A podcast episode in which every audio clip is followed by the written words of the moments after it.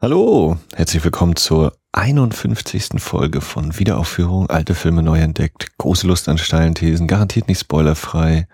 Mit mir, dem Max. Und dem Christian. Hallo. Hallöchen. So, äh, jetzt haben wir also unser Jubiläum gefeiert. Äh, also fangen wir wieder an mit äh, deutschem Kino wiederentdecken. Ja, richtig alt.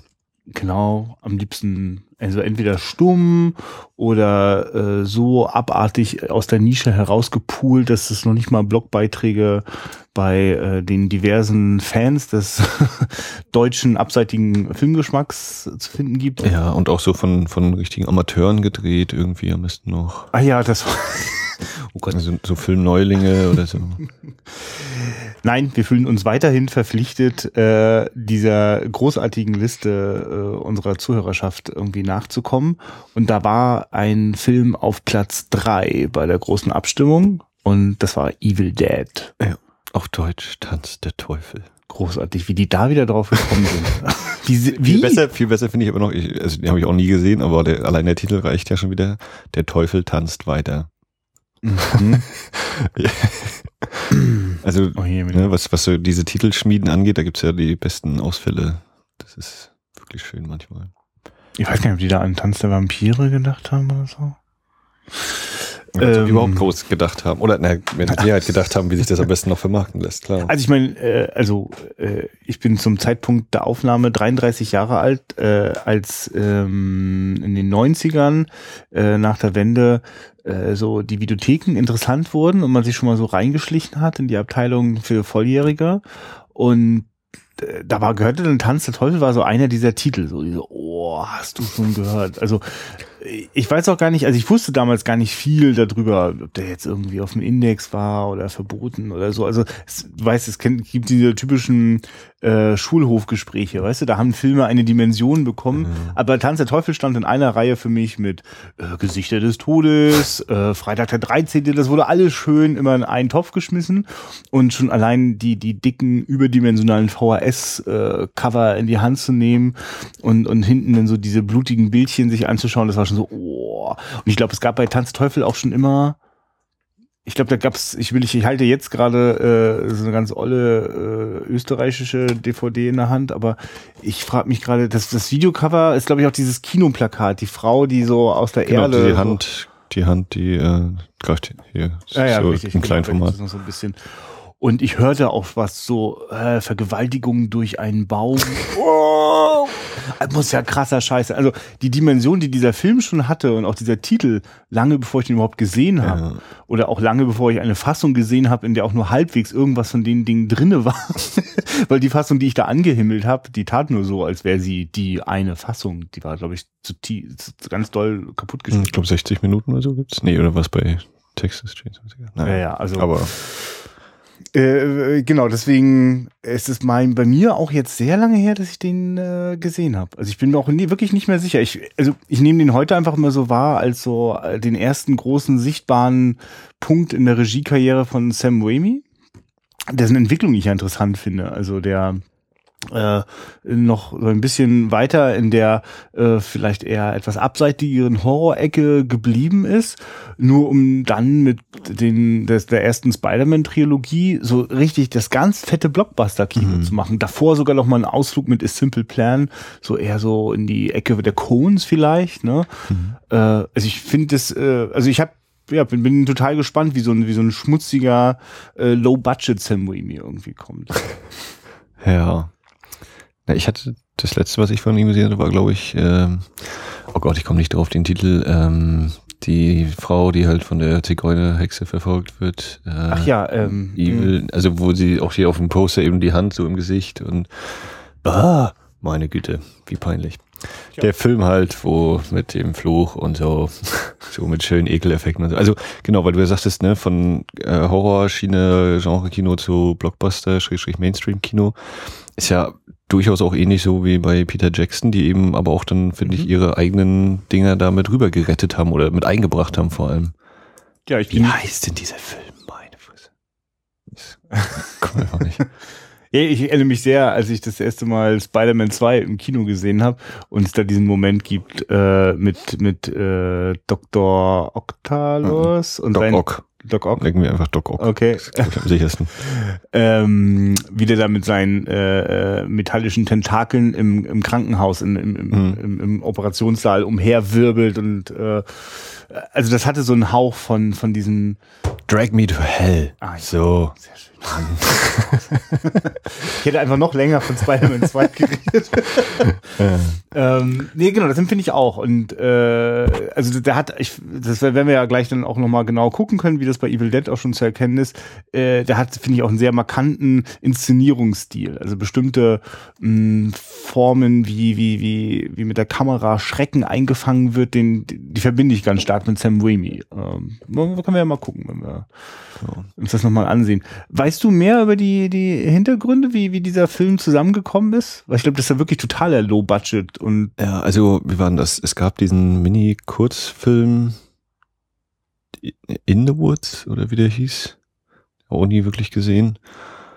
Und äh, das ist quasi die erste Verlängerung dieser Kurzgeschichte, wenn ich das richtig äh, gelesen habe. Und dann, naja, weiß ich, die haben sich haben irgendwie dieses Auto bekommen, die Hütte gefunden und ja, was man halt so daraus machen kann dann eben. hm.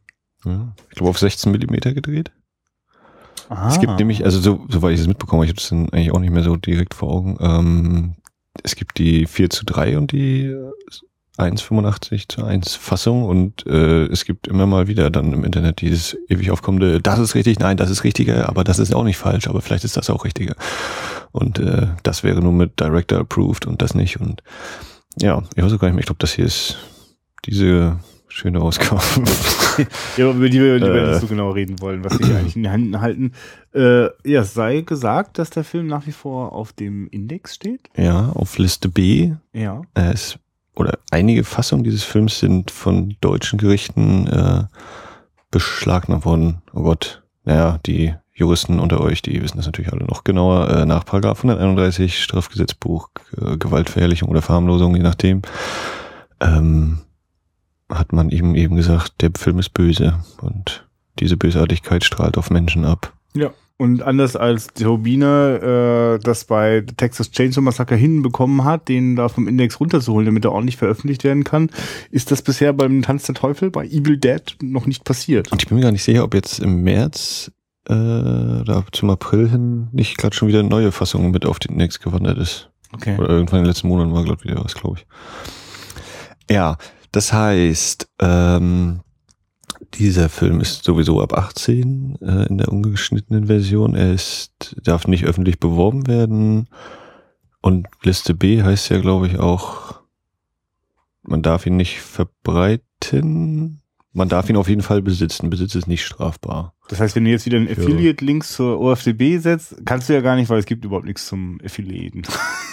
genau, die OFDB führt keine äh, Filme, die irgendwie mal mit dem 131er zu tun haben. Wir raten deswegen jetzt auch einfach davon ab, sich diesen Film jemals anzusehen, äh, geschweige denn zu kaufen. Äh, lauscht uns einfach, was wir von Die filmwissenschaftliche Auseinandersetzung mit dem Werk ist natürlich trotzdem erlaubt. Genau. Vielleicht ist das wirklich auch die letzte Folge, weil wir danach total verknackt werden. Gut, dass deine Adresse im Impressum steht. Ja, ich hätte mir noch was einfallen lassen, Max. ja, nee, genau. Ähm, es ist kein Kinderfilm, glaube ich. Das Ja. Ja, Ja. ich, ich, ich, weiß das gar nicht mehr. Ich zum Beispiel, also bei mir in meiner Erinnerung ist viel stärker Evil Dead 2, der auch viel klarer als schwarze Komödie äh, sich für mich angefühlt hat. Ich habe aber den Verdacht, dass das durchaus auch bei Evil Dead schon der Fall ist. Äh, das weiß ich aber gerade gar nicht. Ne? Also es wird mit Sicherheit kein, kein, kein Spektakel aller Brain Dead, wo quasi, das, das finde ich geht ja schon fast als, als, als Satire irgendwie durch. Äh, eigentlich, aber es gibt natürlich auch Gerichte, die das wieder anders gesehen Ach haben. ja, richtig. Also ist das auch noch, liegt ja auch noch? Braindead ist auch äh, Böse, böse. Also steht auf Liste B und ja, das ist also eine Beschlagnahme verjährt nach 15 Jahren. Oh Gott, oh Gott. Naja, juristisches Fachwissen. ähm, verjährt nach 15 Jahren, aber bei der BPJM ist das wohl so, dass die dann trotzdem den auf Liste B weiterhalten, auch wenn Mhm. eben die Beschlagnahme verjährt ist. Was eben bei Turbine ja dazu geführt hatte, dass man eben meinte, naja, aber ist das kann man das nicht auch so auslegen, diesen einen äh, Absatz im Paragraphen, dass man sagt, dann wird er auch vom Liste B auf A wieder umgetragen und ist damit eben auch immer noch indiziert, aber eben nicht in dieser Schwere. Und, ja, vor allem einfach wieder zu vertreiben und verfügbar zu machen. Darum geht's ja. Also ich finde, mhm. ich habe überhaupt nichts dagegen gegen, gegen Jugendschutz, äh, dass äh, Kinder und Jugendliche nicht alles äh, sehen sollten, was es so gibt. Da wirklich sofort mit. Aber dass das also quasi damit hinter irgendwelchen Schloss und Riegeln verbannt wird, finde ich ganz komisch. Das ja, was sowieso gar nur zeitgemäß heutzutage. Was ja eh nur die Attraktivität steigert. Ja, das schon immer. Und heute ist es einfach auch wirklich überhaupt gar kein Problem mehr, dann dran zu kommen. Aber dann kommt man meistens garantiert auf einem richtig illegalen, weil Urheber urheberrechtsverletzenden Weg dazu. An der Stelle sei auch nochmal erwähnt, äh, wir sind Movies, war das, glaube ich, der Podcast. Äh, die hatten einen Interview-Podcast bei der BPJM gemacht mit eben der äh, Elke Monsen Engberding und Petra Meyer, also die Vorsitzende der BPJM und die stellvertretende Vorsitzende. Ja. Oder eventuell ist das auch nicht ganz die exakte Bezeichnung, aber genau, und haben da ein, wie ich fand, war sehr unterhaltsam und äh, völlig neue Seiten an Frau Monsen-Engberding gern gelernt. Weil die sich des Dilemmas bewusst sind und gar nicht so komische Beamte, die. Äh richtig Humor, ja. Es sind nicht einfach irgendwelche Maschinen, die nur, also die natürlich auch irgendwie ihren Dienst nach Vorschrift machen, aber die mhm. auch ein, äh, gerade auch Frau Monsen-Engberding da eben ein sehr interessantes Verhältnis hat, wo sie dann sagt, naja, ich weiß auch nicht mehr, wo wir den Film vor 20 Jahren jetzt so weggesperrt haben, in Anführungszeichen. Da könnt ihr auf jeden Fall mal rein und das hatten wir auch bei Facebook einmal geteilt gehabt. Und wenn ich irgendwann mal wieder Zeit finde in den nächsten Tagen, Wochen für Gespräche der anderen, dann werde ich ihn da auch nochmal mit reinschreiben als Hinweis. Äh, wir sind Movies, BPJM Interviewrunde, reicht vielleicht als Google-Hinweis. Gut, dann begeben wir uns jetzt mal in die schmutzige Welt von äh, auf Liste B indizierter Filme und berichten dann, äh, wie viel äh, böse Tote wir so. Oh. Evil Dead, teuflisch, teuflisch tot? So. Was heißt denn eigentlich die Übersetzung? Ja, das habe ich ja auch gerade versucht der, her herbeizustellen. Das teuflisch Tote? Naja, hm. tote Teufel. Schauen wir mal. Okay, Film ab. Schon. Bis gleich.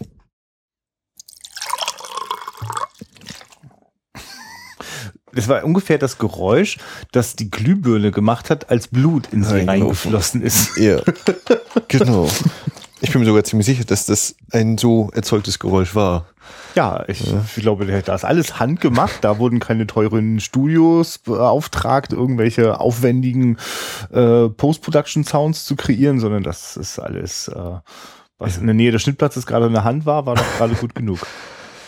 Ja, das war also die von Bruce Campbell, Sam Raimi und Robert Tapert produziert, executive produziert, oh Gott, oh Gott, als ausführende Produzenten äh, Tanz der Teufel, The Evil Dead. The most, äh, jetzt habe ich schon vergessen. gruesome Experience in Horror oder so. Ja. Irgendwie steht im Abspann, sagen die. Das kommt nicht von ungefähr. Ich habe das Gefühl, äh, genau das hat sich Sam Raimi vorgenommen. Wir machen es knallt so richtig. Ja. Ich finde auch, ich habe noch sehr bewusst in Erinnerung äh, das äh, Kinoerlebnis äh, dieses Jahr mit äh, Texas Chainsaw Massacre. Mhm. Ähm, und das ist auch noch so ein Film, der sehr stark das bedient, was so in den 70ern in, den, in, in, in vielen Horrorfilmen auftauchte, diese, diese, diese Angst vor den vor den Menschen im Wald, so, weißt du, das ist alles, was so rund um Deliverance oder The Hills of Ice oder so, es ist all, es ist sozusagen die, mh, wenn, wenn sich dort Menschen quasi in die Natur aufmachen, die Stadtmenschen in die Natur, dann erwarten sie dort irgendwelche Menschen, die mit der Natur eins geworden und ansonsten völlig krank sind. also irgendwie, wie ist das immer so die, die ultimative Horrorvision? Und äh, jetzt wird das einfach eine Stufe weitergetrieben. Das sind ja nicht mehr irgendwelche Hinterwäldler, sondern das sind schon noch die bösen Geister, die man selber ruft, so. Ja. Also, worum geht ja. es in diesem Ach, Film? Ja, so. ja, weiß ich nicht, um Zombies halt. Äh, die, die fünf äh, Menschen, wie alt, was sollen das Jugendliche sein? Das mit 20er, also Ashley und Ashley und Scott, die sind die beiden Herren und dann haben wir noch Linda, Cheryl und ähm, die dritte Frau hatte bestimmt auch noch einen Namen. Und die fahren gerade über die Grenze äh, des Staates Tennessee und äh, in eine einsame Waldhütte, die sie so günstig mieten konnten. Und dann äh, finden sie das Buch der Toten. Oh. Und dann sind da halt irgendwie übernatürliche Mächte, die in ihrem Club der Untoten noch mehr neue Mitglieder suchen und ständig Joiners rufen. und dann gibt's ganz viel bunte Farbe. Und ähm, aus Ashley wird irgendwann unser Superheld Ash oder unser, unser Held des Überlebens, äh, denn nur einer kommt zumindest in die Nähe davon, äh, das Tageslicht zu sehen. Äh, also, ich, ich hatte ja vorhin noch so spekuliert, ob dieser Film eigentlich eher so humorvoll ist. Mhm. es besteht kein Zweifel, dieser Film ist alles andere als witzig gemeint. Der hat natürlich seine ja. sehr unterhaltsamen und zum Schmunzeln anregenden Momente. Mhm. Aber hier ist angesagt äh, Angstkino. Ja, genau. Also er ist auf jeden Fall eher ernst. Gerade wenn ich jetzt so daran denke, was mir so aus dem zweiten Teil noch im Kopf rumschwirrt. Ja ist, genau, es sind durchaus ein paar Witzchen drin oder so ein paar verspielte Sachen, äh, die es irgendwie auflockern sollen, aber grundsätzlich ist es eher so auf Ernst getrimmt. Ja. Ich, wir können vielleicht nachher nochmal drüber so sprechen, also was, was das so aus der heute, aus, aus, der Gegenwart. Der Zaubersatz in jeder Folge, ja, da sprechen wir nicht ja, später nochmal ja, drüber. Äh, genau wie wir den homo homoerotischen Aspekt in Es war in Amerika noch angesprochen haben, wie ich wollte. Achso, ja, ich glaube, um dem habe ich mich gedrückt, aber. das kommt ja in jeder Folge. Das ist äh, ja, das, das Gleiche.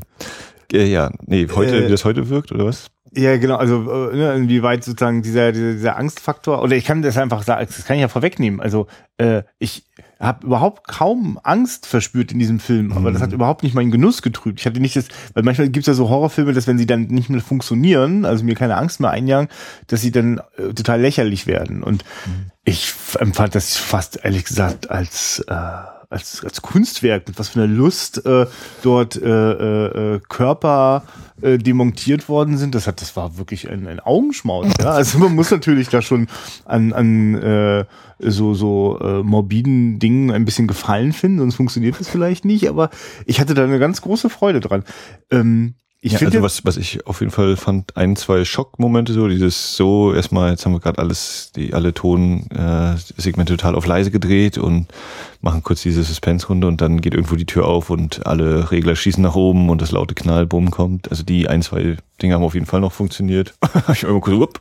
Ja, und ich finde, was so. halt total äh, gut funktioniert, ist gerade im Vergleich, also ich, nehme jetzt einfach immer das äh, Kettensing-Massaker als Beispiel, ich weiß gar nicht warum.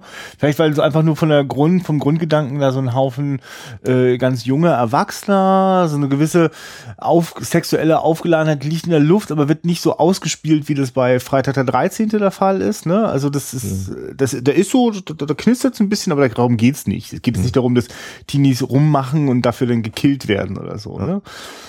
sondern ähm, ich musste einfach deswegen dran denken, weil äh, Texas Chainsaw Massacre nimmt sich eine ganze Menge Zeit, so ein Gefühl, auch ein Stück weit die Figuren zu etablieren ähm, und so langsam so die Atmosphäre anzuziehen. Ja.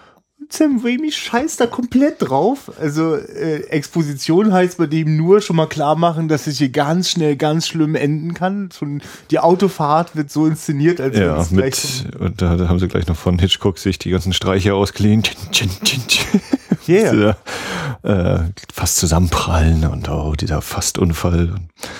Ja, ja. Und auch wirklich ohne, ohne dass da groß was so mit den Figuren irgendwie erkennbar wird, äh, äh, sind wir auch schon mittendrin, äh, sind wir quasi beim, bei der verlorenen äh, Hütte im Wald und das ist sofort unheimlich. Also ja. ich finde, ich, also, da ist sogar, finde ich, sogar ein bildliches Zitat wirklich eigentlich drinnen mit dieser, mit dieser Schaukel, äh, äh, die da vor dem Haus ist. Da muss ich sofort an Texas Chainsaw Massacre. Mhm, ja, stimmt. Die ja. Ja, äh, und vor allem ist es wirklich die allerletzte Hütte. Also wer auch immer die da mal hingebaut haben mhm. sollte und wer dafür auch noch eine Brücke gebaut bekommen hat, äh, also nicht eine Brücke, sondern ein Dangerous Bridge. Also es ist eine gefährliche Brücke. Weil die, also ich, ich weiß nicht, sollte dieser Weg über die Brücke noch irgendwo anders hinführen, außer zu dieser Hütte, weil dann derjenige, dem die Hütte gehört, muss ja dann scheint diese Brücke spendiert bekommen haben. also sonst hat diese ganze Brücke auch Nein, es ist diese eine ja, Hütte, äh, zu der die schon bei Deliverance äh, äh, hingefahren sind, weil dort die, die komischen Menschen leben. Oder ich muss auch an diese Hütte denken in äh, Southern Comfort, äh, oh. die letzten Amerikaner von ja. Walter Hills, glaube ich, aus dem gleichen Jahr. Es ist, es ist, glaube ich, sogar ein anderes Gebiet, weil da gibt es mehr Sumpf und so. Aber genau. so dieses Gefühl so von äh, so, so, so irgendwie so ein hässlicher Wald, weil da unten rum so kahl ist oder so. Also irgendwie, irgendwie auch ein bisschen bisschen faul, bisschen so sterbend eher so als, als blühend. Genau, eher Herbst. Ja, richtig, genau, es ist Herbst, ja. Deswegen daran liegt das, wo es die Bäume so nackt sind. Ach so. ja, aber, äh, aber jedenfalls geht es da sofort in die Vollen. Also das sind sofort drinne. Äh, äh, also, also sofort gibt's, gibt's, gibt's Angst, Horror, Thrill. Äh, und da wird sich kaum also ich, also die, am Anfang dachte ich, das geht doch gar nicht. Ich hab, die, die Figuren sind mir doch eigentlich scheißegal, wenn ja. du das so machst. Aber das finde ich irgendwie erstaunlich, dass das dem Film nie so richtig zum Verhängnis wird.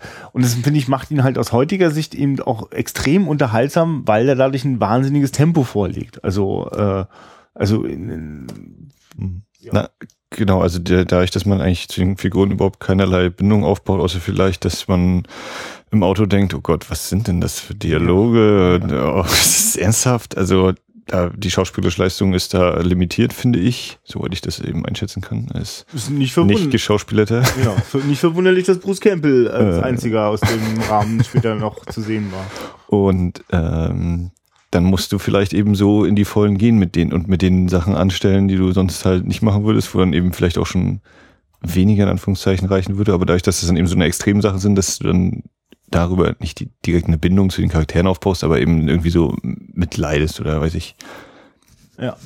Und ich finde, was ich da sehe, ist, und das ist das, was ich vorhin im Vorgespräch andeutete, das äh, kenne ich als eine äh, typische Eigenschaft von, von Sam Raimis Inszenierung an, äh, dass der einfach äh, eine extrem entfesselte Kamera einfach liebt. Mhm. Ja, also äh, zum einen äh, entfesselt dadurch, dass sie oft die Subjektive einnimmt, sei es von den einzelnen Menschen, sei es von dem Bösen, der, der, der, der Macht, der, das, das können wir ganz oft überhaupt nicht greifen, denn es ist ja letzten Endes, werden die Leute ja dann von, von einer, einer, einer Macht äh, ergriffen und sind dann besessen, ne? aber äh, bevor sie in einen Körper geschlüpft ist, ist sie einfach nur da und das erleben wir als Zuschauer in einer subjektiven, die immer auf das Haus zurast oder auf die Leute zurast. Tollen Sounds wie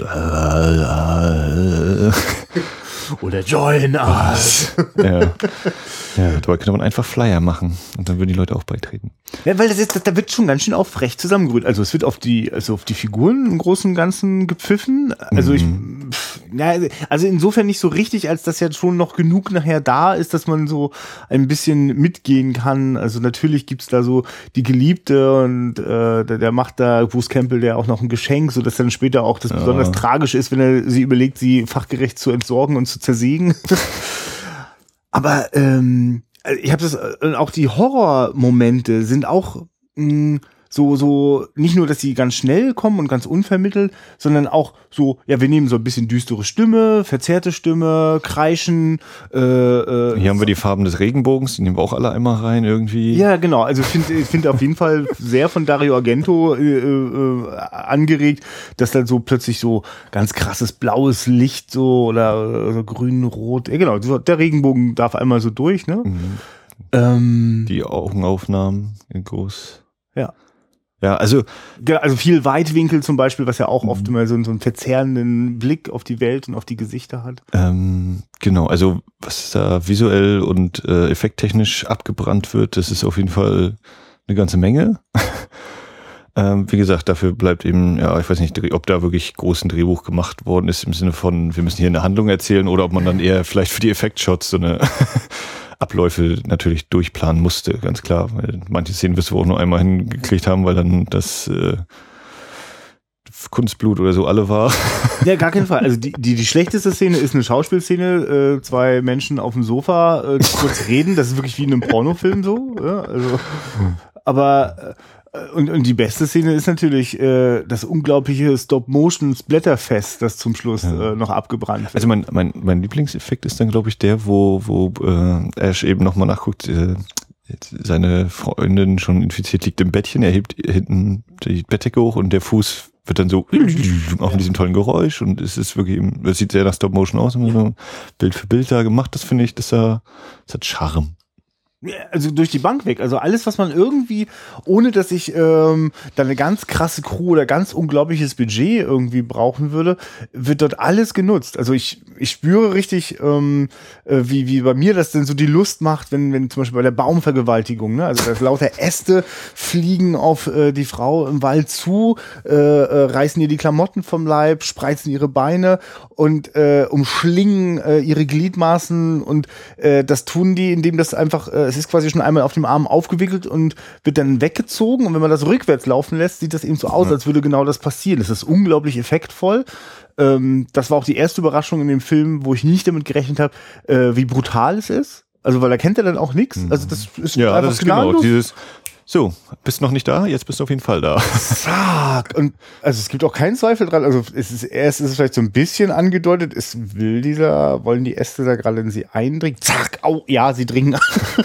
Also äh, das ist so, also da kann ich mir zumindest ganz gut äh, nochmal nachvollziehen, warum sich damals eine Prüfungskommission so ein bisschen erschreckt hat, als sie das gesehen hat. Ja. Ich finde auch heute, es wirkt auch immer noch so, ja, ja, ich finde, das ist ja auch so dieses, gerade weil es so dieses schmuddelige, es ist, also wir haben jetzt eine Verfassung gesehen, wo ich das Gefühl habe, das war so VHS-Niveau, ne? das hat es nochmal ein bisschen besonders verwaschen und schmuddelig gemacht, aber mit 16 Millimeter ist das eben äh, ein eher verwaschenes, grobkörniges Bild und äh, dann viel Handkamera, viel Weitwinkel, also viel so, auch so, so, es ist nicht wirklich dokumentarisch, aber gerade weil alles ist handgemacht, alles passiert wirklich vor der Kamera äh, und da gibt's halt nicht, nicht ein riesen äh, Lichtfeuerwerk, sondern gibt's halt so zwei, drei Lämpchen und das gibt der Sache manchmal so was, was rohes, schroffes und wenn dann plötzlich so ein Fuß abgehackt wird, ist so, ah, ich will auch nicht ausschließen, dass da öfter mal so ein bisschen Tiergedärm oder ähnliches no, mit rein musste.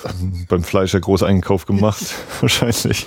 Und das erzeugt auf jeden Fall eine, also eine morbide Stimmung ist da noch harmlos ausgedrückt. Es gibt da richtig knallharten äh, äh, Splatter, der nichts für, also für Leute, die sowas nicht gerne sehen mögen, ist dieser ja. Film nicht geeignet. Die können die letzte halbe Stunde knicken. ja, wahrscheinlich die letzte Stunde, die ersten 20 Minuten noch. Ja, also das, das, das wusste ich tatsächlich nicht, wie, wie sehr der abgeht. Also ich nehme mittlerweile an, dass das letzte Mal, als ich den gesehen habe, ich den in der gekürzten Fassung gesehen habe. Also ich kann mich an viele Sachen habe ich so zum ersten Mal gesehen. Du, aha, naja, kannst mal sehen. Ähm, ja, genau, er drückt eben auf dieses Tempo, weil eben sonst hat er eigentlich nichts zu erzählen. Also ich hatte durch, also ich habe manchmal doch Schwierigkeiten gehabt, so dass du, ja, so die, die Kreativität und die, der Einfallsreichtum, auch was so Kameraperspektiven eingeht oder dann plötzlich mal das Bild auf dem Kopf und äh, totale Draufsicht und der Sicht ganz behutsam eingesetzt, weil ich noch irgendwie mit der Kopf hatte, teilweise war gar kein Dach vorhanden oder was beim zweiten Teil, Aha, irgendwie so, mhm. so eine, so eine Sachen und ähm, oder beim, wenn du ganz genau hinguckst, siehst du natürlich auch mal beim Make, äh, bei, bei den Effekten, dass hier der, da ist doch eine normale Hand drunter und das sieht doch ganz normal aus, der Nagel, aber äh, genau, das eben das, der, der Mangel an Geld äh, oder das, was da an Ideenreichtum ist, äh, mit einem größeren Budget, dann ja vor allem eben gerade Teil 2 ja dann auch äh, nochmal einen Zacken professioneller aussieht. Ja, aber nicht mehr diese mhm. bittere diese Schärfe hat. Ja, oder ja, genau, oder irgendwie. Die Freiheit, also dann sind natürlich auch gleich wieder, ja gut, wir geben dir Geld, also musst du auch wahrscheinlich den ein bisschen in so zwei, drei Spitzen kürzen oder sonstige Sachen. Ich erinnere mich da auch an viele Effekte und Einstellungen, die das dann auch nutzen, ein höheres Budget. Da sind dann die Kamerabewegungen präziser, mm. da wird mhm. mit so Dolby Surround gearbeitet. Der fliegend, äh, das fliegende Auge. Ja, ja, genau. Also ich meine, ich dachte zum Beispiel auch, dass im ersten Teil das noch mit äh, äh seine Hand ist besessen und der muss jetzt seine Hand ja, absägen. Ne? Ich, ich also, habe immer wieder so dieses, oh Gott, was ist doch in Teil 2? Kommt das jetzt noch? Ah ja, die Szene war hier. Hm, weil ich, ich, meine, im Grunde genommen erzählt doch Teil 2 nochmal die gleiche Geschichte auch das, wie Teil 1, ich glaub, nur genau, mit leichten Variationen. Es ist irgendwie auch eine dieser großen Debatten. Ist das jetzt ein Remake oder ist es eben eine neue Gruppe, bei der aus, aus Versehen äh, Bruce Campbell genauso aussieht wie ja, der Typ aus dem ersten Teil? Also, es ist ja wirklich auch teilweise die gleiche Location, also der Innenraum sieht auf jeden Fall gleich aus. Genau, also dass es irgendwie die gleiche Hütte ist, aber dass eben eine neue Runde dahin kommt. Ja. Oder dass es eben doch ein, und naja, also es gibt größere Probleme auf dieser Welt als diese Frage. Nee, es ist ja so, also es gibt ja etwas, was ich, also ich teile das. Äh, da ist wirklich so inhaltlich ist da eigentlich ganz schön Leerlauf und dann setzt dieser Film voll auf Schauwerte und da hat er ab und zu mal das Problem, dass weil er, weil er ja quasi kein Budget hat oder also oder zumindest begrenzte liegt ja nicht nur am Geld. Also ich finde, da wird sehr viel mit kreativen Einfällen ausgeglichen und es gibt dort Einstellungen, die würde einem jeder Produzent ausreden, wie äh, eine äh, äh Kamera Kamerafahrt über dem Kopf von Ash auf herunterschauend äh, und die fährt dann mit ihm mit, während er dort lang geht, aber dazwischen ihm und, und der Kamera sind nochmal so einzelne Balken der mhm. Decke. Und jedes Mal, wenn die vorbeigehen, macht so also das sind, das sind halt so Momente, wo die Kamera einen äh, maximal seltsamen, äh, eine maximal seltsame Perspektive einnimmt, was sofort das unheimlich macht. Und äh, ich, das ist wirklich ein wahres Potpourri von, wie die Kamera äh, unterschwellig äh, äh, eine, eine äh, unangenehme Atmosphäre provoziert. Ne? Also sei mhm. es durch die gekippte Einstellung, den Weitwinkel und so weiter und so fort. Aber ab und zu reicht es halt nicht, weil es, wenn es nur noch die Schauwerte sind, dann fehlt ja was. Hm. Jetzt habe ich aber zwischendurch, gerade weil ich so viel Lust hatte an diesen, an diesen ausführlichen, liebevollen Splitter, weil es ist kein, mh, hm, keine Ahnung, es ist kein Folterfilm oder also es gibt wirklich eine Reihe von Filmen, äh, Human Centipede oder so. Das sind so Filme, wo ich wirklich denke, Himmel braucht die Welt denn das? Also da, da komme ich sozusagen, da entdeck, äh, da, ja weiß ich nicht. Ich, ich kann da nicht genau sagen, wo da diese Grenze ist zu geschmacklos menschenverachtend und äh, fantasievoll, kreativ, morbide. Aber das sehe ich in diesem Film, das sehe ich so stark, dass ich fast sagen würde, es ist für mich eine Mischung aus ähm, äh, äh, äh, Toby Huber, Wes Craven und David Lynch. Und dieser David Lynch-Faktor, den finde ich gar nicht schlecht. Also so manches in diesem, äh, äh, also also das, das ist ja wirklich ein wahrer Albtraum, der da entfesselt wird. Ich musste öfter mal so an Momente von Eraserhead denken, wo ja unsere Hauptfigur auch immer tiefer in so einen Strudel äh, reingerät und dann immer wieder auch so das Gefühl hat, betrügen mich eigentlich meine Sinne? Also, äh, also das hm. ist ja so absurd. Und dann gibt's auch diesen Moment, wo plötzlich die eine Frau, also seine Freundin, äh, äh, scheinbar wieder normal ist. Mhm und dann auch plötzlich die andere wieder scheinbar okay ist. Und weißt du, da bin ich dann zum Beispiel emotional komplett bei Ash. Ne? Also dieses, oh ja, bitte lass das doch einfach nicht wahr sein. Ja. Und das finde ich, also das ist so, das ist so ein ganz kurzer Luftholmoment. Der ist einerseits einfach dafür da, dass man danach noch mehr auf die Kacke hauen kann. Ne? Das, äh, ja. Aber das gibt der Sache so einen Hauch Tiefe, so weil es so ein, ein bisschen, ja, also so ein äh, das Abbild eines ganz schlimmen Albtraums ist. Ja. Ja, genau. Also ich, ich habe manche, manchmal auch so das Gefühl, ja, doch, das würde, wenn man die Einstellung jetzt vielleicht noch einen Ticken kürzer macht oder hier jetzt den Schnitt und ja, einen Ticken zu lang gewartet, dann würde das noch besser wirken. Also das, ich meine, weiß jetzt nicht, ne, wie viel Zeit die eben noch hatten beim Schnitt oder allgemein und Dülüm. Ist ja auch nur eine Annahme. Wer weiß, wenn der Film jetzt so wäre, wie ich denke, dass man da noch mal was verkürzt oder da länger macht, eine Einstellung, ob das besser wäre.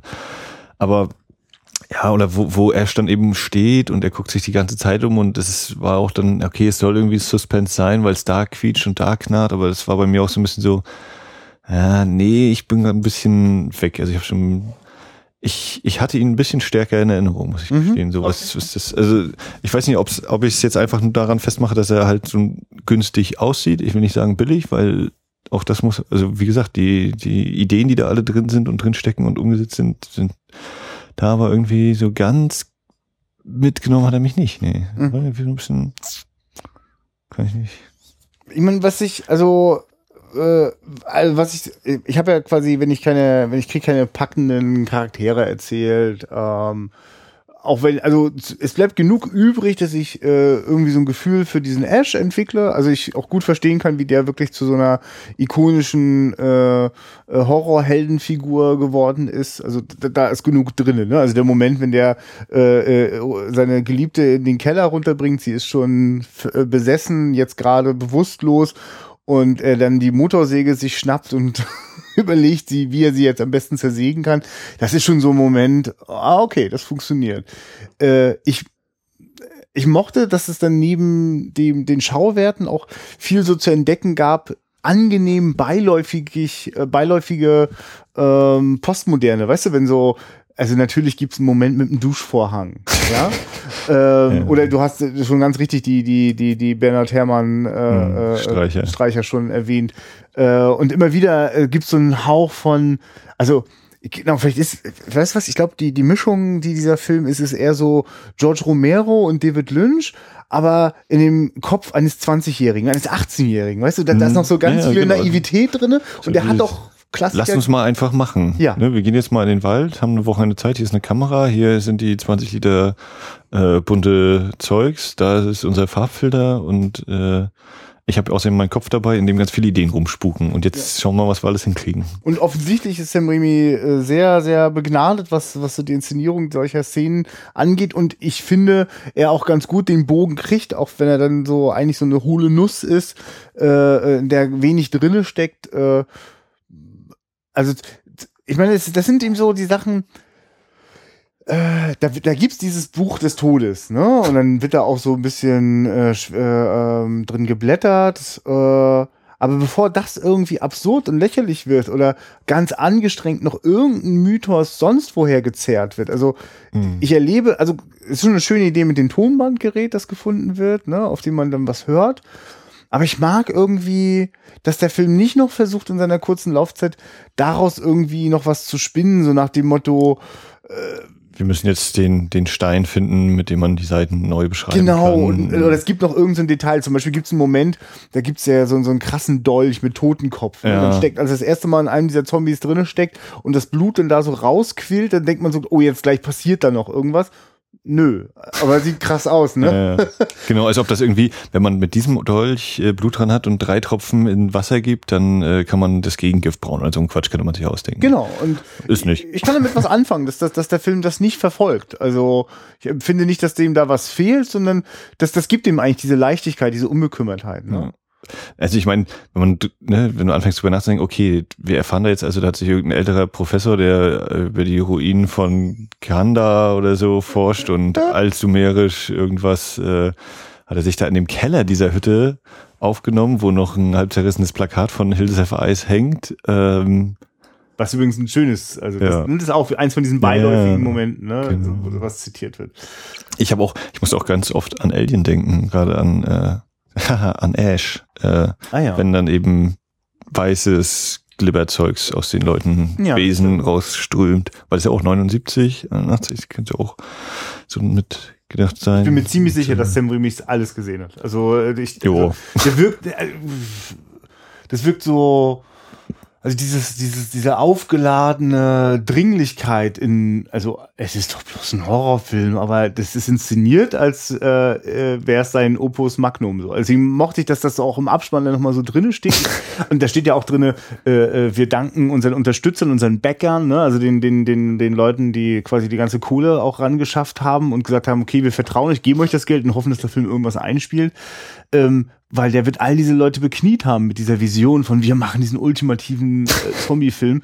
Also das, ich muss das mal kurz reinschmeißen. Ich, ich habe selbst äh, äh, in meinem jungen Erwachsenenleben äh, äh, mit einer Gruppe von, von, von Freunden versucht, quasi, ah, wir müssen auch mal so einen richtig geilen Zombie-Action-Film machen. Und ganz vieles von dem, was wir begeistert auch ausprobiert haben, weil, hey, jetzt, jetzt haben wir mal endlich alles beisammen und haben uns auch ein bisschen Kunstblut gekocht, jetzt lass uns doch mal probieren, wie wäre es, wenn das oder jenes oder solches passiert. Und diese Lust wieder, dieses, wenn die Augen ausgedrückt werden oder äh, äh, die, die, ähm, äh, die, die, die Leichenteile dann noch liegen und noch so zucken. zucken. Und aber ich, ich spüre richtig, wie unter dem Boden da die ganzen Leute sind und da irgendwie rumrütteln.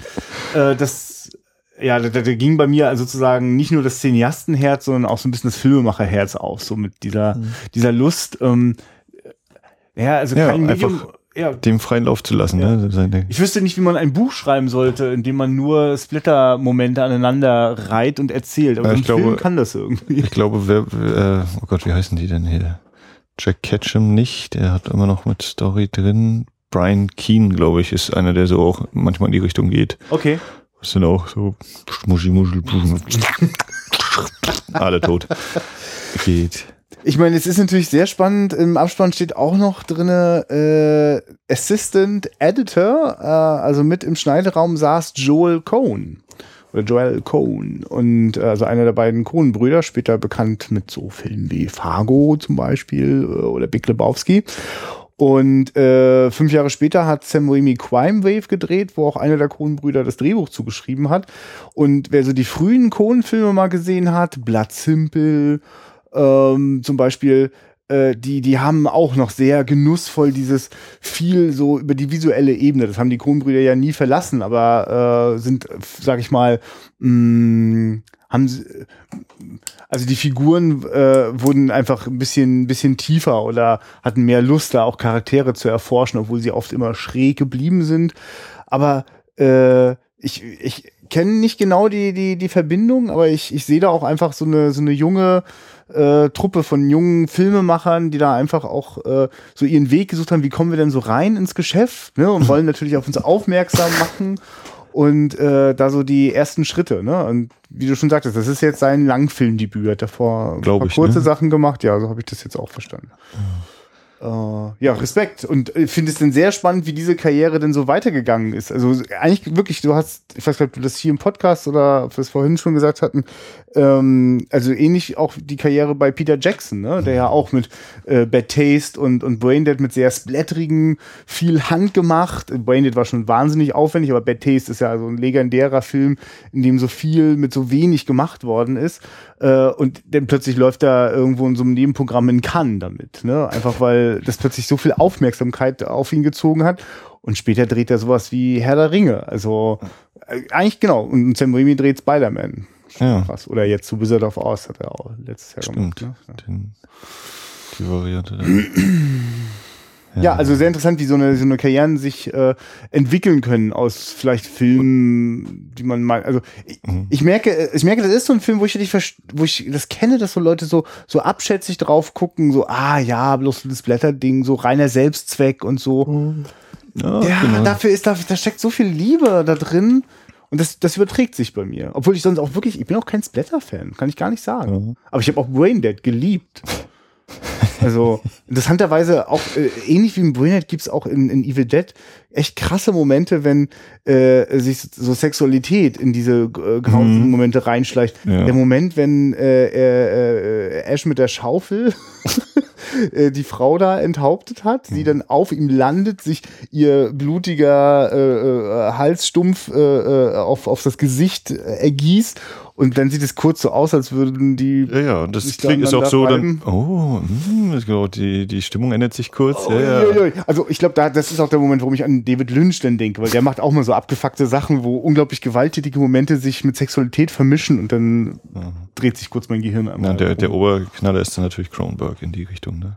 Das stimmt. das ja auch immer wieder. Ja, Kronberg ist, äh, der ist, weil, also ja, doch mit der Lust auch von, an so, so kaputtgehenden Körpern. Wenn ich jetzt so dran denke, wie das aussieht, äh, wenn, wenn dann nochmal so zum Schluss die großen äh, äh, Bestienhände aus dem Körper rausplatzen und was da dann so, so noch so rausquillt, da muss ich auch so ein bisschen an Videodromen denken, was da immer noch so mit den Körpern passiert. Und äh, weil wir jetzt einmal gerade hatten zum Thema Mainstream-Kino einschlagen und Ja. ähm, dir ja sicherlich mittlerweile auch bekannt, Ash versus, ja, oh Gott, heißt es Ash versus Evil Dead? Die Serie, die jetzt schon wieder ansteht, schon draußen ist? Nee, draußen ist sie noch nicht, aber die jetzt gerade wieder in Arbeit ist. Kehren alle dahin zurück. Sie schlachten das aus. Ich weiß gar nicht, gibt's, äh, äh, hat Bruce Campbell einen, ich, kennst du noch einen anderen Film, äh, äh, Baba Hotep. Genau, von dem höre ich immer, weil, ha, hier großartiger Ah. Film und so, aber ich, den kenne ich zum Beispiel nicht. Ansonsten ist bei mir auch nicht wirklich großartig. Nee, es ist, äh, das, das Kinn ist irgendwie noch so, so wie Michael Schumacher das Kinn ist, ist Bruce Campbell auch das Kinn und Ja, ja. ja, diese, die, die, äh, Tanz der Teufel Teil 2 und Armee der Finsternis eben. ja. Ich habe großen Respekt, also ich finde den wirklich hochsympathisch in diesem Film und das ist auch gar nicht so eine einfache Leistung, gerade weil er ja nicht viel zu spielen hat. Der kriegt ein, zwei Momente, da soll er mal was spielen, das ist eine Katastrophe hier. So Ja, na, ich hab so eine Angst. das, äh, genau, er hat eben diese Slapstick-Momente, eben, dass er zweimal ins Regal geworfen wird und Ja. dann, äh, eben es- 50 Liter und noch mehr Liter und nochmal kriegt er was ab und nochmal kriegt er was ab und dann wischt er sich nochmal das Gesicht sauber und dann gleich wieder, nächste Szene gleich wieder voll geschmattert. Ja, also, und die, das wird ja dann im zweiten Teil deutlich äh, stärker bedient, diese Karte. Und, ja. Kennst du eigentlich das Remake? Hast du das gesehen? Also, Nee, die Neuverfilmung, die auch ja völlig legal ab 18 Jahren, glaube ich, freigegeben ist, äh, habe ich nicht. War Ah, noch nicht so das Interesse unbedingt Nö, nö. da. Das ja, Ja. gab diese und jene Stimmen, wie immer. Dann haben wir da an der Stelle gerade nichts dazu beizutragen. Kein Interesse. Ich, wie gesagt, hier Armee der Finsternis fehlt mir noch so, also als richtige Sichtung, die habe ich immer auszugsweise gesehen und weiß eben auch hier, dass äh, die Zauberworte eben aus ähm, der Tag, an dem die Erde stillstand äh, sind. und dieses Ding, weißt du? Ja, ne? Mit dem. Nee, ich, ich, also ich kenne tatsächlich äh, die, der Tag, an dem die Erde stillstand nicht. Ich weiß, das Ah, ist okay. der mit den großen Roboter und ah. aber- Klato. Genau. Gott. Genau, den kann man ja auch mal irgendwann gucken. Ja. Den habe ich auch noch ganz interessante Erinnerungen. Ja, ist auch heute noch aktuell, wie es immer so schön heißt.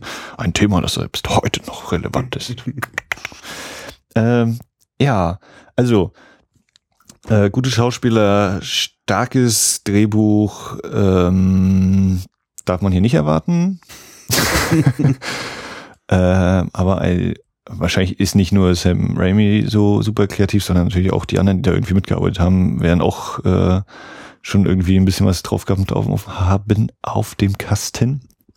Äh, ja, genau, visuell und tricktechnisch sehr, sehr einfallsreicher Film. Äh, ja, das wäre dann soweit unsere Analyse, unsere wissenschaftliche Betrachtung des Films. Ja. Ähm, Ich finde es gerade bezeichnend, oder? Das, das, also kaum hat man einen Film äh, keinen besonderen inhaltlichen Tiefgang, äh, hört es dann auch recht schnell auf. Wir kriegen wieder unseren Glockenklang. Also ich glaube, ich warte jetzt einfach mal ab, bis sich ein, äh, jemand aus der Zuhörerschaft mal beschwert und dass es zwischendurch die Glocken äh, reinbimmeln. Weil ich hatte das Ähm, Gefühl, bei, einmal in Amerika, da ging es noch so halbwegs. Also kann vielleicht sein, weil es dann gerade erst angefangen hatte, wo du sagtest, du machst das Fenster zu und so. Oder Ja. so. Ach, das ging noch. Vielleicht hat Auphonic das dann auch sehr brav Ja, ge äh, weggemacht, aber genau. Ja, äh, jedenfalls äh, kaum äh, sozusagen sind wir zurückgeworfen auf äh, die visuelle Ebene, können wir uns an der kurz abarbeiten, aber dann ist es das auch, nicht? Also ich äh, überlege auch gerade. Ja, mal, also man kann, wir- können auch gerne nochmal versuchen, da direkt irgendwie nochmal ein paar Schnittfolgen so äh, und in die Lupe zu nehmen, gerade wenn eben äh, diese tolle Liebesszene, wenn er ihr eben das, diese Kette Oh ja. bringt, wenn er, er tut so, als würde er schlafen und dann eben Großaufnahme der Augen von ihr, wie sie in Richtung dieses Päckchens guckt, dann wieder schaut sie nach links und das alles in einer Stelle, dann wieder der Umschnitt auf, äh, auf Ash, der die Augen zu hat und dann kurz aufmacht und dann gleich wieder zu und das war dann immer schon gutes Timing. Also Das ist gut, dass du das Beispiel reinbringst, weil erstmal wird diese Szene ja später auch nochmal wieder aufgegriffen. Dann Ja. ist es nämlich, äh, sie ist schon besessen und Mhm. scheinbar tot oder nur bewusst, dass man weiß es nicht. Und während äh, Ash ihr äh, ein, ein Grab äh, aushebt, äh, guckt er dann genauso äh, hin und her mit ihr. Ähm, und das ist eigentlich interessant, weil in diesem rasanten Film, der sich äh, einfach sozusagen gar keine Exposition erlaubt und äh, für tiefgehende Charaktere gar nicht genug Dialoge am Start hat, wird über solche Momente ganz viel aber gemacht. Ne? Also da, da entsteht ja, äh, also, äh, eine, Em- also da kann ich ja als Zuschauer eine Empathie entwickeln für diese Figuren, wie die das miteinander umgehen. Und, und das ist eigentlich sehr nah dran, an dem wir auch, wie ich finde, oft auch die Kohlenbrüder arbeiten. Ähm, so dieses so äh, visuelles Figuren erzählen, ne? also Mhm. darüber, wie Leute aussehen, wie Leute miteinander umgehen. Das, da geht viel mehr, als dass man dafür jetzt jedes Mal eine dramatische Szene, die irgendwie eine Backstory irgendwie rausholt. Das ja, ist gut, gut äh, rausgepickt, weil da sozusagen dieses das das äh, Talent visuell äh, zu erzählen und prägnant und mit hohem Tempo, das eben nicht ausschließlich auf auf äh, Splatter-Momente reduziert ist. Ja. Und wie ja, hast du jetzt aber noch gesagt, wird ja nochmal dann aufgegriffen später eben und umgedreht. Dieses ganze Verhältnis mit dem Blicken. Ja. Ha, kann man natürlich auch sagen, was man so sieht und was, was gezeigt wird und was nicht gezeigt wird in diesem Film. Aber es wird jede Menge gezeigt. Ja, stimmt, das ist wirklich ein Film, der äh, sich. Wobei, ich meine, es ist. Es gibt, gibt schon noch so ein paar kleine äh, visuelle Kabinettstückchen, die so reingeschraubt werden. Also, äh, also einer der, der, der, der gewalttätigsten Momente ist sicherlich, wenn äh, da ist ja noch ein anderer Mann, der Scott. Äh, Scott. Wenn der mit der Äh, Axt. Wenn der mit der Axt loslegt, ne? Und die, Ja. die Frau da so zerhackstückt, äh, da gibt's dann plötzlich den Moment, äh, wo, wo das Blut über die Kamera läuft und alles Ja. rot einfärbt. Und dieses äh, Motiv wird auch nochmal wieder aufgegriffen. Im Keller dann, ne? Genau, im Keller. Dann stolpert äh, Ash über so einen Projektor, der Bomben angeht. und äh, während da irgendwas läuft, das ist übrigens auch geil, weil es ist eigentlich der Moment, wo dann, weißt du, das ist so der 2001-Moment, wenn noch so dieser eine verlorene äh, Filmbeitrag nochmal abläuft, der alles irgendwie erklärt oder nachvollziehbar macht oder irgendwie Ja. nochmal einen Wendepunkt einläutet. Ja, das läuft da, das rattert, ähm, und dann spritzen da ein paar Tropfen vom Blut drauf, äh, die dann nochmal wieder das, das Filmbild komplett rot einfärben. Äh, aber äh, erzählerisch passiert da nichts. Aber ich finde das, mh, ja, das ist, es ist so voll von, von Bildern. Ey, wäre das nicht geil? Du hast da eine Glühbirne und dann läuft die mit Blut voll, ne? Oder, oder Ash steht da vor so einem Abflussrohr, das so rot äh, tropft. Das ist ja auch extrem, ja. Und dann bricht dieses Rohr durch. Genau. Weil was? Weil das ganze Blut von woher kommt? Ja, weil, der, weil der ganze Boden so verseucht ist, das ist das Grundwasser. Und das ist dann wahrscheinlich die Shining-Referenz, Ja, äh, wenn, ja. Der, wenn die Fahrstuhltüren aufgehen. Ich, aber so, ja, ja, das stimmt. Aber Ja, also genau. irgendwie ist es voll von so lauter, also wir nehmen einfach lauter Dinge, die, die lauter Höhepunkte aus Horrorfilmen, schneiden ihnen den Kontext ab und packen sie geballt in unser Low-Budget-Ding. Äh, genau, weil wir natürlich nicht einen ganzen Flur fluten können, kommt es wenigstens aus so einem Rohr einmal rausgeschossen.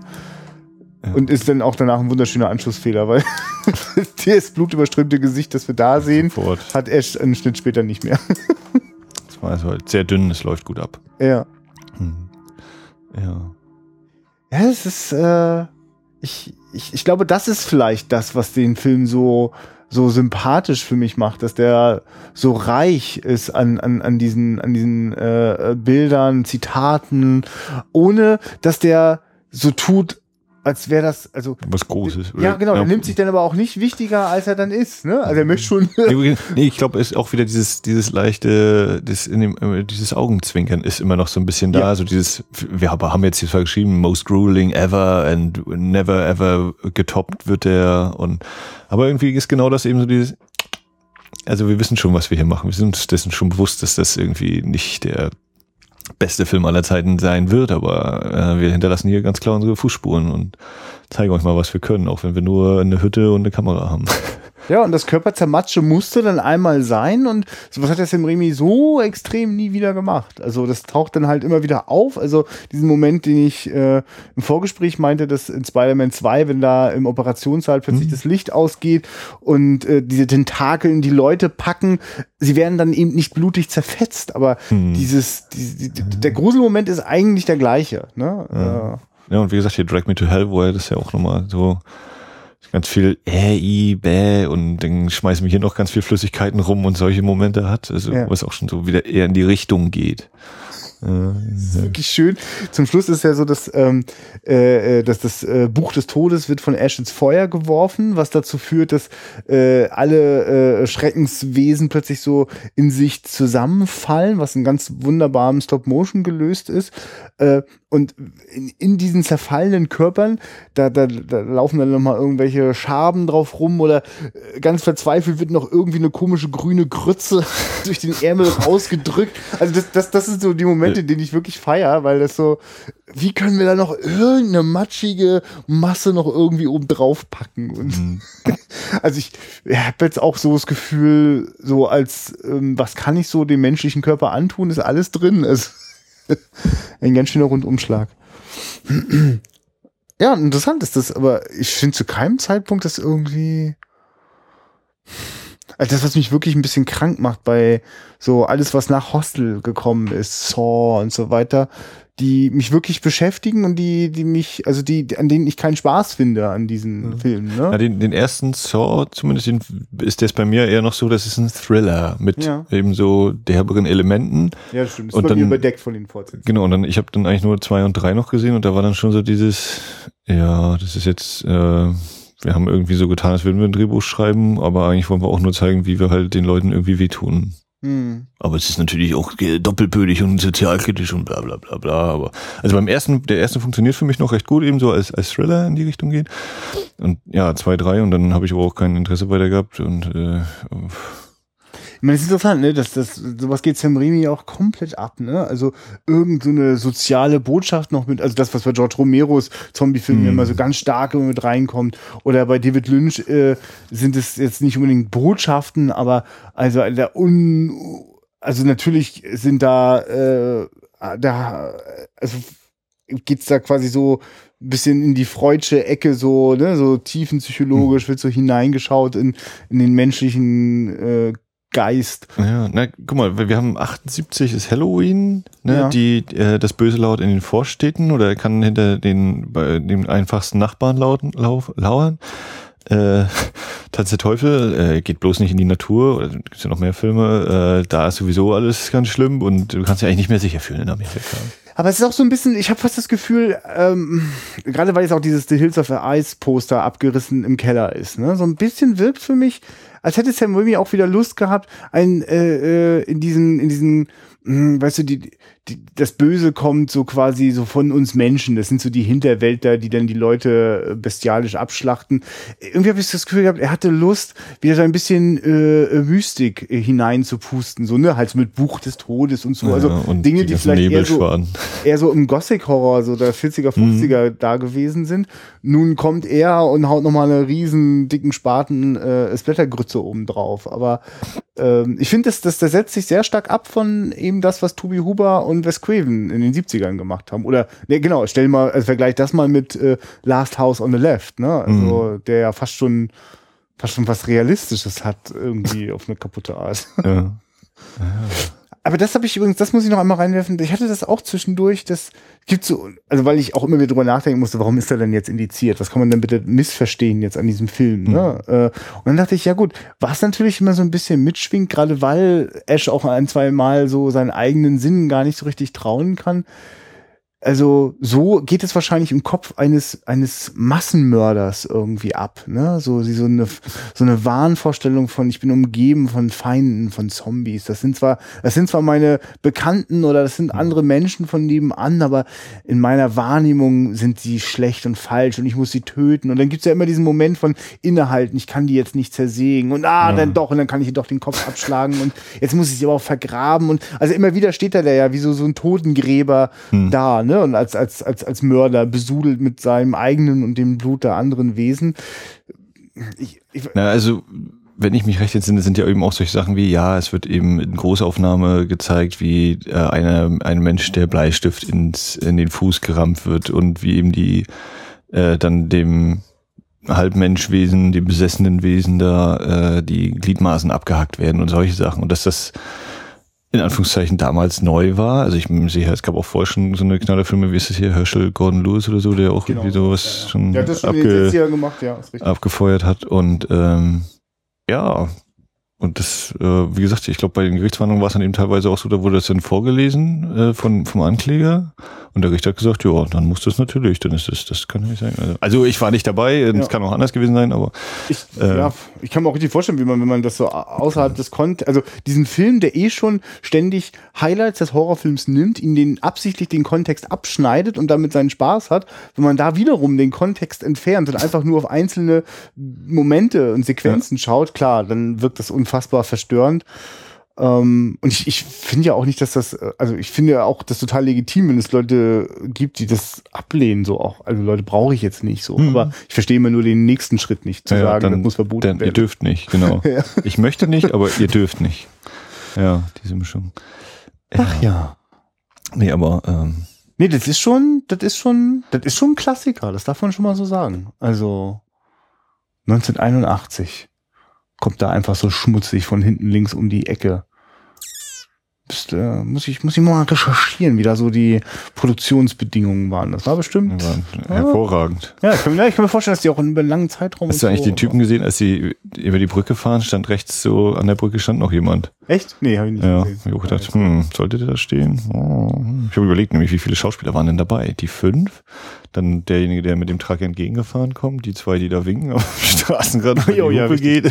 Lustig, oder? Das muss ich noch mal, das bestätigt gerade noch mal meine These. Ja, ist ja witzig, dass das sind doch so ein bisschen so, das sind ja so die Hinterwälder, die so ja. debil so vor sich hin winken. Aber die werden nicht das Problem dieses Films. Ich glaube, ich glaube, Sam Raimi hatte so ein bisschen das Gefühl, ich will was, ich will was äh, anderes, was Neues, äh, also aus seiner Sicht. Mhm. Ja. Das ist, ist quasi der Brückenfilm. Danach war der Weg frei für äh, schrägen Splatter. ja. ähm, so. Jetzt aber Schluss mit Hollywood, oder was? Bis Blade Runner. ja, richtig, der kommt ja auch wieder mit rein. Ähm, ja, also weil ich, wir können jetzt mal kurz einfach hier mit, mit kurz in den Podcast reintransportieren. Äh, äh, wir haben ja hier angefangen, da war das ja fast schon, also ein, ein gepflegter Streit zwischen mir und Max, äh, welche Filme man denn jetzt hier schaut und äh, ja, dass, dass eigentlich in jeder Folge mindestens 75 Prozent äh, irgendwas mit Deutschland zu tun haben muss. Ja, also ich, ich, es ist ja so, dass ähm, äh, eine Anfangsüberlegung war bei mir einfach, ich habe so viele Lücken im, in der deutschen Filmgeschichte und schon so oft festgestellt, dass da ganz schön geiler Scheiß bei ist, ähm, dass ich äh, dachte, das ist doch super, das in dem Podcast zu machen und äh, gleichzeitig äh, sind wir jetzt auch über andere Sachen gestolpert und ich genieße total deine Lust am äh, an Genre-Kino, das mir jetzt auch ein paar Sachen äh, näher gebracht hat. Ähm, ja, mal gucken. Es wird wahrscheinlich äh, so eine Mischung bleiben, aber jedes Mal, wenn einer so in den Kommentaren sagt, ja, und Aliens, das war cool, es muss mehr sowas in dieser mhm. Richtung sein, denke ich, ah, danke, also danke, wirklich, danke, danke. Und dann denke ich, und deswegen machen wir jetzt gleich nochmal was ganz anderes. Mhm. Weil, ähm, ach ja, das, ich, ich mag die, ich mag das mit den Entdeckungen. Und äh, mhm. ich kann schon mal ankündigen, äh, die äh, Filmgalerie 451, 451 war so nett, ähm, der Wiederaufführung äh, einfach mal die komplette Roland Klick-Box äh, rüberzuschieben als äh, Rezensionsexemplar. Und äh, das wird so in den Wochen und Monaten wird das kommen. Ja, also da werde ich äh, mal äh, Roland Klick hier reinschleifen, einen, einen, einen letztlich verkannten deutschen Regisseur mit wirklich atemberaubenden Filmen, von denen heute manchmal gar keiner noch irgendwie was weiß. Er hat mit Menschen wie Mario Adolf und Dennis Hopper gearbeitet. Das äh, ist zum Beispiel so eins von den Dingen, da freue ich mich, die zu entdecken. Da habe ich mal neulich ein Doku gesehen, dachte, oh ja, ja, ja, das ist Stoff für die Wiederaufführung. Ja. Ich hätte sonst jetzt einfach mal die Edition Deutsche wieder. Ich weiß nicht, ob du die irgendwie groß kennst oder schon von gehört hast. Könnte man ja auch mal einen äh, Blick drauf werfen. Äh, ja, erzähl mal. Du bist gut. naja, gut, ich weiß Edition aber, Deutsche Vita ist so eine Reihe, äh, stark mit Subkultur verknüpft, also mit dem Label Subkultur Entertainment.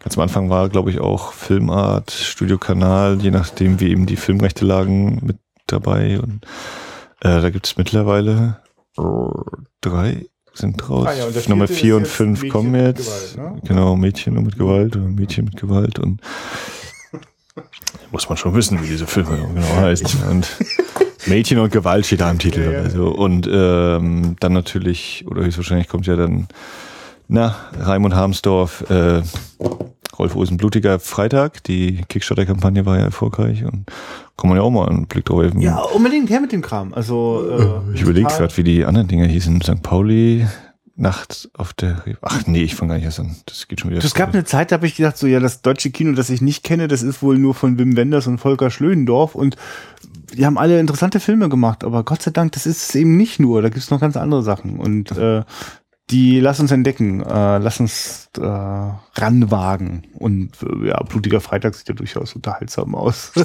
no. Frei nach dem Motto Sex, Gewalt und gute Laune. Ähm, ja, damit zur Werbung. Äh, wenn ihr diesen Podcast gerade auf iTunes oder über iTunes gehört habt, könnt ihr uns gerne eine Sternbewertung hinterlassen oder da auch sogar mit Kommentar dazu. Ähm, ebenso könnt ihr im Internet auf wiederaufführung.de gerne diese Folge oder auch alle anderen Folgen kommentieren. Ihr könnt uns Microdonations rüberwachsen lassen, Minispenden über Flatter, über den einfach den Flatter-Knopf drückt. Ähm, wie gesagt, aber Kommentare sind schon eigentlich viel geiler. Geld ist, Geld ist natürlich auch schön, aber nee, ich finde eigentlich die die Kommentare finde ich eigentlich doch immer wesentlich. Äh, das hat den Mehrwert finde ich da deutlich höher irgendwie gefühlt. Ja, Leute, ihr das, seid äh, nur so nackte Zahlen, denen wir nicht trauen in unserer Download-Statistik. Es ist viel schöner von euch zu hören. Ja, ähm, wir sind auch auf diesem großen sozialen, soziales Netzwerk, immer noch der bescheuerte Begriff der Welt, äh, ähm, facebook.com slash Wiederauffuhrung, äh, wo eben aller möglicher Kram gepostet wird. Äh, Twitter at Wiederaufführk ist auch aktiv und ähm, ja, Filmvorschläge haben wir ja quasi noch genug durch diese Abstimmung. Könnt ihr uns trotzdem aber immer gerne was äh, sagen, mitteilen, gerne auch mit Begründung. Darf nicht fehlen. Und das war's von der Werbung. Schalten Sie auch nächsten Sonntag wieder ein, wenn es eine neue Folge gibt. wenn es denn eine neue Folge gibt. Es gibt eine neue Folge. Also äh, ich habe das mit Max jetzt schon mal so geklärt. Wie ist denn das? Das ist jetzt gerade die letzte April-Folge? Jetzt, die, wenn die rauskommt, ist noch April am nee. nee, das ist schon 2. 3. 3. Mai. Ist das, oh, willkommen in unserer ersten Mai-Ausgabe, wenn die jetzt gleich vorbei ist. genau, und äh, es gibt tatsächlich Momente, in denen wir sowas wie Freizeit haben ohne dass wir Podcasts aufzeichnen, obwohl zurzeit meine Freizeit ja. immer genau das beinhaltet. Also irgendwie, manchmal haben wir auch neben dem Podcast noch was zu tun. Und äh, deswegen haben wir uns überlegt, ja, wir haben ja schon öfter mal auch Leute zu Gast gehabt. Äh, das, das nutzen wir auch immer wieder mal, dass wir, äh, falls mal der andere gerade nicht kann, dann holen wir uns einfach irgendjemand anderen ran. Äh, wir versuchen tapfer bei der Wochen wöchentlichen Ausgabe zu bleiben. Ähm, und manchmal äh, sagen wir schon, ah, vielleicht werden wir auch vielleicht mal wieder zwei wöchentlich. Wir gucken mal. Also wir bleiben euch auf jeden Fall erhalten ähm, und äh, haben, also es gibt sowieso viel mehr Filme, die wir hier besprechen wollen, als wir jemals schaffen können. Äh, Allein deswegen finde ich das wöchentliche Format schon cool. Ich, der Gedanke flasht mich völlig. Also was? Wir haben jetzt schon 50, naja. Gut, äh, das, das hätte ich mir auch bei der Jubiläumsfolge mal erzählen können. Aber, ja. Ähm, also, äh, ihr werdet uns auf jeden Fall sicherlich auch schon wieder in einer Woche hören. Mhm. Und äh, ab 13. Mai ist dann Blade Runner äh, bei uns im Kino. Und äh, dementsprechend wird dann 13. Mai ist der Mittwoch, 14, 15, ab 17. Mai wird dann wahrscheinlich die Blade Runner Folge auf jeden Fall dran sein. Das ist auch schon quasi demnächst. Das ist quasi die übernächste Folge von dieser hier ausgehend. Das ist ja Wahnsinn. Und danach sehen wir dann weiter und weiter und weiter. Blade Runner bin ich auch echt gespannt. Ich auch. Also, bis bald. Auf Wiederhören. Guckt Filme.